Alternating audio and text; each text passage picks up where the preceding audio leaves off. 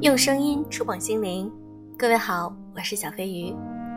小飞的新书《优质女子必修课》在当当还在热销，很感谢你们的鼓励和支持，我的排名一直很靠前，也希望你们一直支持我。新书和节目一样精彩，干货十足，记得购买哦。不论在什么年龄段，每一个人可能都有迷茫的时候。在迷茫的时候，我们该做一些什么呢？今天让我们来分享一篇来自于韩大爷杂货铺的文章。迷茫的时候该做点什么？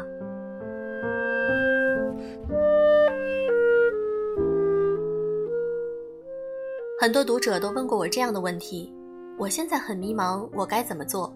有什么办法可以让我快点走出迷茫期吗？其实，迷茫的状况每个人都经历过，其痛苦自不必多说。而我之所以能够对这个问题分享点经验，也正是因为我也经历过深不见底的迷茫，次数还挺多。这不光是个普遍性的问题，这还是个有间歇性和长久性的问题，并不是说迷茫就是矫情，或仅是弱小者的特色。活得极其清楚、聪明的人也同样迷茫过，且这种迷茫更严重，一旦发生还不好根治，因为他已经什么都不信了。迷茫同样不只是年轻人的特权。我爸还跟我念叨过自己很迷茫，毕竟任何年龄都会遇到一种对眼前境况手足无措，毕竟每个人都是第一次活着。所以在想怎么办之前，我们首先应该对这个事儿脱敏，别把它看得太重。一个兼具普遍性和长远性的问题，就已然算不得是什么问题，它只像感冒一样，是免疫系统在工作的正常现象罢了。更别提多少人是在知道了“迷茫”这个词儿以后，才开始迷茫的频繁起来。在这之前，压根儿没什么确切的感觉，一般都是咬咬牙挺挺便过去了。所以，太过关注迷茫行为本身，就已经成为你迷茫的起因之一。这又让我想起了薛定谔的猫。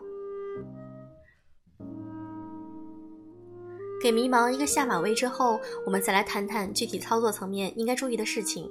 我首先要分享给你的，不是冥王发生后要做什么，而是先别做什么。第一，不要熬夜，别由着不安的心灵在此时漫无目的的胡思乱想，别躺在床上辗转反侧。如果发生失眠的情况，请在白天适当加大肉体的运动量，晚上早点上床，保证充足的睡眠。相信我，一觉醒来你会好很多。第二，不要病急乱投医。你迷茫的时候，人生导师最多。你作为需求方有抓住救命稻草的急切，很多人作为供给方有满足表达欲，或通过见到你的失衡来达到自己内心平衡的小邪恶。干柴遇烈火，最容易把你烧得头脑发热。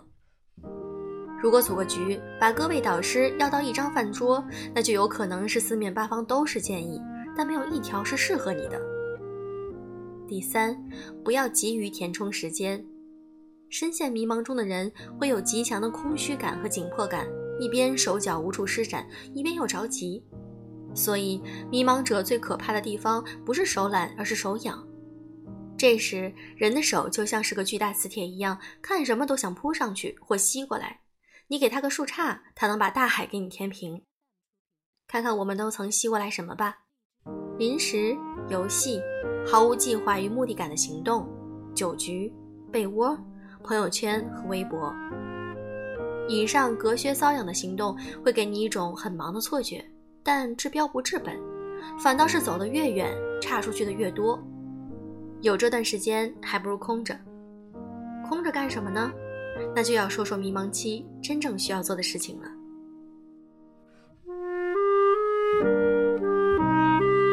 首先要保持信息的充分摄入。这个信息包括系统外部的信息和系统内部的信息。先说外部信息，上文提到不要四处找人生导师，那个导师是有讽刺意味的。但真正的导师一定要找，且一定要找高质的。假如你是个学生，对学业很迷茫，那就多和班主任或者各科老师聊聊。你这种问题，他们遇见过很多次的。假如你即将毕业，迷茫考研还是找工作？那就找在这两个方向上都走出一段路的前辈聊聊。注意，这两伙都要找，否则某一伙会为了自我防御而贬低另一伙的选择。假如你是职场小白，迷茫于事业发展，那就找你的 leader 聊聊。公共场合不合适就私下谈，怕他不搭理你就帮他干点活，比如开车送他去某个地方，在干活的过程中就可以顺便聊几句了。他们都有可能走过你来时的路，有可能一两句话就把你的矛盾给破了。当然，人是有差异的，所以唯一的风险就是他们的话好是好，但未必适合。所以我们还是要保证内部信息的摄入。内部信息就是关于你的信息，在迷茫期里，你要多跟自我对话，像交朋友一样，去一点点深入了解下自己，关于自己的喜好、特长、性格、观念等等。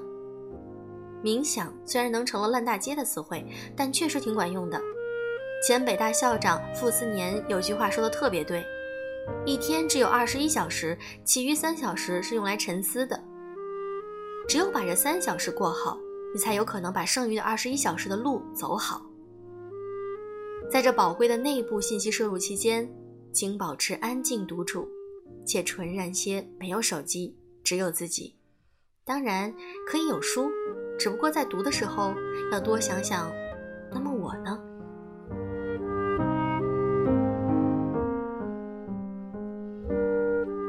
在摄入了充分的内部与外部信息之后，你的脑海中肯定有一些乱糟糟的想法。这些想法包括你在摄入信息之前，他们有点像你的本我，也有很多是新进来的，有点像你的超我。为了让他们能够融合成你的新自我，就要放他们去斗。在哪里斗呢？在纸上。所以这时可以拿起纸笔，把脑海中想到的一切实录下来。注意是实录哦，要坦诚，要真实，不用羞涩。反正别人也不会看，只跟你自己有关。你可以写你的困惑，写当前最在意的是什么，写有什么想法对策，写关于未来的计划，什么都可以，只要是你脑子里的，你就放胆的实录下来。由于经历过内部与外部信息的充分摄入，又没有做过上文中那些不要做的事，也没被噪音信息干扰过，所以这时你的脑子既丰富又清楚，写着写着就会有一个大概的框架。最后就是执行你的想法。所谓万事开头难，对于刚刚经历迷茫期的你，开启行动的头是难上加难。但这又是重中之重，怎么办呢？答案是，最好在行动的第一阶段就把自己放入到应然环境里，让他律送你一程，把你的节奏带起来再说。比如，你经过前期所有的工作，最终决定下一步我要考某个证书，那最好在行动的开始阶段给自己报个培训班。哪怕只上一个月即可，或者你决心学习点什么技能，千万记得结伴组队而行，因为执行的第一阶段容不得状态回缩。对于刚刚摆脱迷茫的你，急需行动的正反馈来加固胜利成果。如果此时没有环境干预，自己硬着头皮开头，很容易一个没控制又懈怠下来，调回实然环境，这个负面影响太大了。它会让你再次陷入自我怀疑和路线怀疑，进而再次掉进那个叫做迷茫的漩涡。而当你把迷茫时放出去的精力收回来，把不必要的注意力拿回来，多吸取优质的内外部信息，并通过与自己的真实碰撞来将它们整合，在采取新行动时，先将控制环境好，那么新的生活也就要开始啦。